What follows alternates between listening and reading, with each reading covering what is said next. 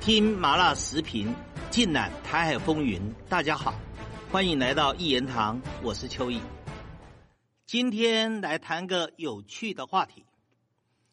国民党最近好像转性了，改变了。怎么说呢？国民党抓准了蔡英文要开放美国毒株进口的议题，穷追猛打。而在前几天。还在立法机构的议场里面演出了一场大戏，这场大戏可精彩了。国民党从各个传统市场收集到了一大堆猪内脏、猪杂碎，然后暗度陈仓带进了立法机构的议场，冷不防的就往民进党的。立委的身上砸了过去，然后把整个议场的主席台、执询台搞得臭气熏天、秽物满地。民进党没有想到，一向像个伪君子、假扮斯文的国民党，也能够来这么一招，猝不及防，搞得是狼狈不堪。过去呀，长期以来，在立法机构的议场，那就是民进党的舞台。打架、闹事、咆哮、杂物，无所不为。国民党一向不是对手，可是这一次，民进党真的吃瘪了。所以在往后连续的几天。台湾的媒体把焦点放到了国民党的身上。国民党为什么这一次会转性呢？国民党为什么这次会改变呢？当然了，这个转性、这个改变，褒贬不一。有人说好，有人说不好，有人说有战斗力，有人说太 low 了，太低级了，格调太低了。坏了国民党形象，总是人言人殊，不同的看法都是有的。但是我在这里帮大家分析一下，为什么国民党会采此做法，或者说出此下策？我认为三个理由。第一个理由，国民党认为，针对美国毒株进口这个议题。是得到民心支持的。国民党内部有做民调，而这些民调的结果都显示了一致的方向。大部分的台湾人民是反对进口美国毒株的，而对于蔡英文用所谓的行政命令，一心为了讨好特朗普，抱特朗普大腿。然后介入了美国大选，要帮特朗普争取几个重要农业州的选举人票的做法，台湾的人民是反感的，是非常反感的。所以国民党认为抓对了议题，然后把议题凸显，让全部人台湾人民都看到国民党在为他们争取食品安全。这一来，对国民党会有加分，这是国民党第一个理由。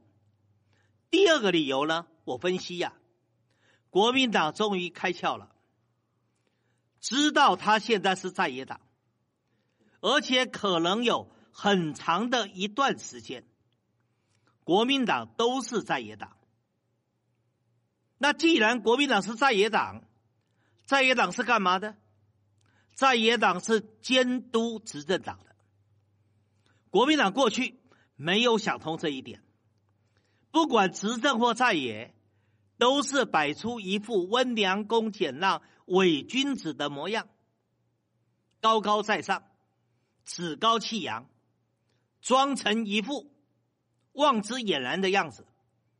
所以很多民间人士说，国民党看了就恶心，伪君子。这一次国民党开窍了。既是个在野党，像个在野党的模样。第三个原因呢，过去大家笑国民党，就是穿西装的饲料鸡。什么叫做穿西装的饲料鸡？就是代表没有战斗力，软弱，被人看扁，所以绝对斗不过穿草鞋的土鸡，或者叫放山鸡。穿草鞋的土鸡、放山鸡，那就指民进党了。人家民进党穿草鞋，你还穿着大皮鞋，人家穿着是一般的劲装，你穿的是西装，你怎么打得过人家呢？没有饲料鸡能够打赢土鸡的。国民党想通了。要表现战斗力，就不能再拘泥于形象。我帮大家分析，应该这三个理由。国民党决定要放手一搏，不计形象放手一搏。其实过去的国民党，也不是像现在一样那么孬，没有狼性的。国民党也曾经有狼性。在二十多年前，我开始做立委，那时候的立法机构，国民党还是有战斗力的，人打人冲人骂人拼。打个比方吧，在我担任立委期间，陈水扁民进党最怕的人是谁？不就我吗？打架打不过我，骂人骂不过我，然后又被我揭发了弊案，搞得灰头土脸。所以，民进党为什么到现在还这么恨我，还余悸犹存？就是这样嘛。那国民党怎么会失去狼性呢？那要从零八年马英九执政开始。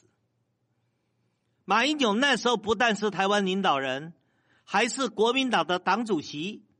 他下了一道命令：国民党不准打架。那国民党不准打架，当时国民党的立委。占的立法机构总立委人数超过四分之三，民进党才二十几个。那为什么国民党吃瘪呢？明明人数是民进党的好几倍，为什么吃瘪呢？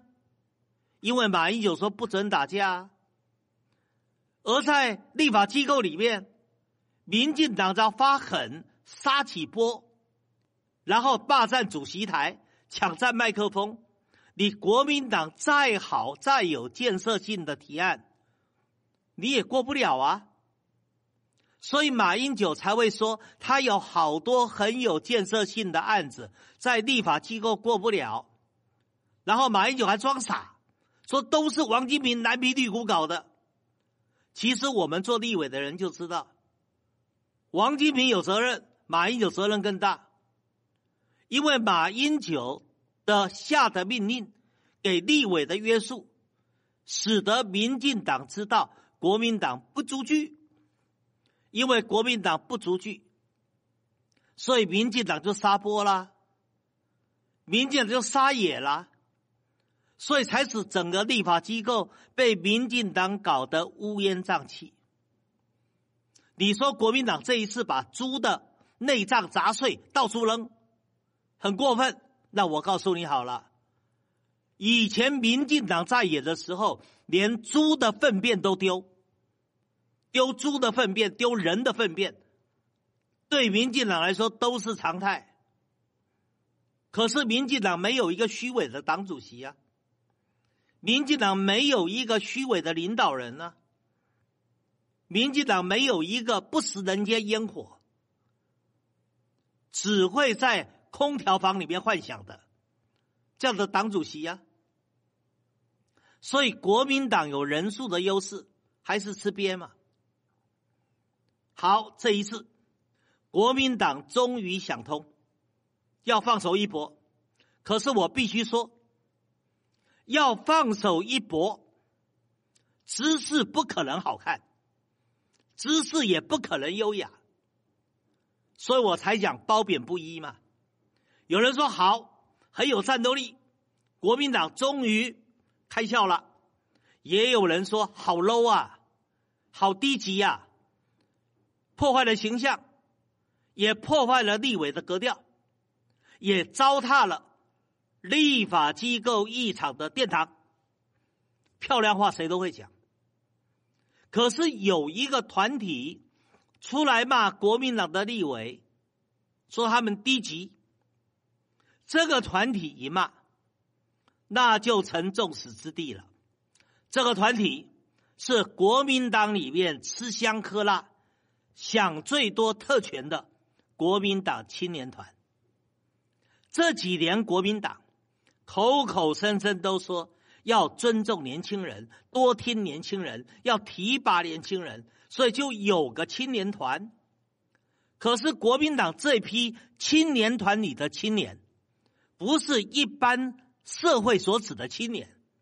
都是权贵出身的青年，他来自三个成分：一个是来自官二代或官三代，一个来自富二代、富三代，都是国民党金主的后代；第三个就来自马英九、金溥聪嫡系的青年军，或者叫他们嫡系的铁卫队。这三种人就组成了国民党青年团。而这批国民党青年团，在这个紧要的关头，出来说风凉话了，出来扯后腿了，说国民党立委乱丢猪内脏、乱丢猪杂碎，好低级呀！这一来啊，谁生气了？你知道吗？新党的青年军，三杰，王炳忠、林明正、苏恒，发不平之名了。就把这些国民党的青年团狠狠的骂了回去。林明正说的更好，林明正说国民党要改革，就先得裁撤这个青年团。哎呀，说的太好了，就打着了七寸了。而国民党青年团平常内斗很凶，以前骂韩国瑜、骂吴敦义，好厉害呀！遇到新党青年军，就马上软掉了。为什么软掉了？人家新党青年军都是野战高手，哪像国民党青年团，都是平常吃香喝辣的，平常养尊处优的，你怎么跟人家野战高手斗啊？再者，这批青年团的素质很差。他们的内情啊，平常像我，也不愿意把它点出来，省得人家说欺负年轻人。可是新党青年军不客气啦，王炳忠、林明正、苏恒要谈起这些人的私底下的那个嘴脸，一点都不留情。国民党青年团不怕吗？他们叫做遇强则弱，遇弱则强。遇到了新党青年军，他们马上就软掉了。这批国民党青年团的人，可都是啊，劣迹斑斑的。我举两个人例子，你们就知道了。有一个被大陆网友封为“田鼠哥”的李正浩，他过去就是国民党青年团执行长，现在投靠了台独阵营。天天黑大陆，说大陆穷啊，吃不起猪肉啊，每天抓田鼠吃啊。你知道这个人吗？叫李正浩，还有一个叫杨伟忠，马英九的发言人，青年团的团长。结果呢，国民党一垮，投靠了蔡英文，专门回来清算斗争国民党，最后好不容易啊，混到了个。副部长的位置，高兴了，就到澳大利亚去旅行，没想到被天收了，一命呜呼，一场春梦。所以这批国民党的青年团，我认为是国民党里面最垃圾的一群人，而他们在这个时候跑出来说风凉话，跑出来扯后腿，所幸还有新党的青年军仗义直言，把他们修理了一番，真令人拍手叫好。今天就说到这个地方，更精彩的内容下一集里面继续谈。以上就是本期所有的内容，欢迎大家订阅一言堂。小小一个台湾岛，正在发生什么？台海热点，社会万象，你想听什么？欢迎留言告诉我。下期咱们不见不散。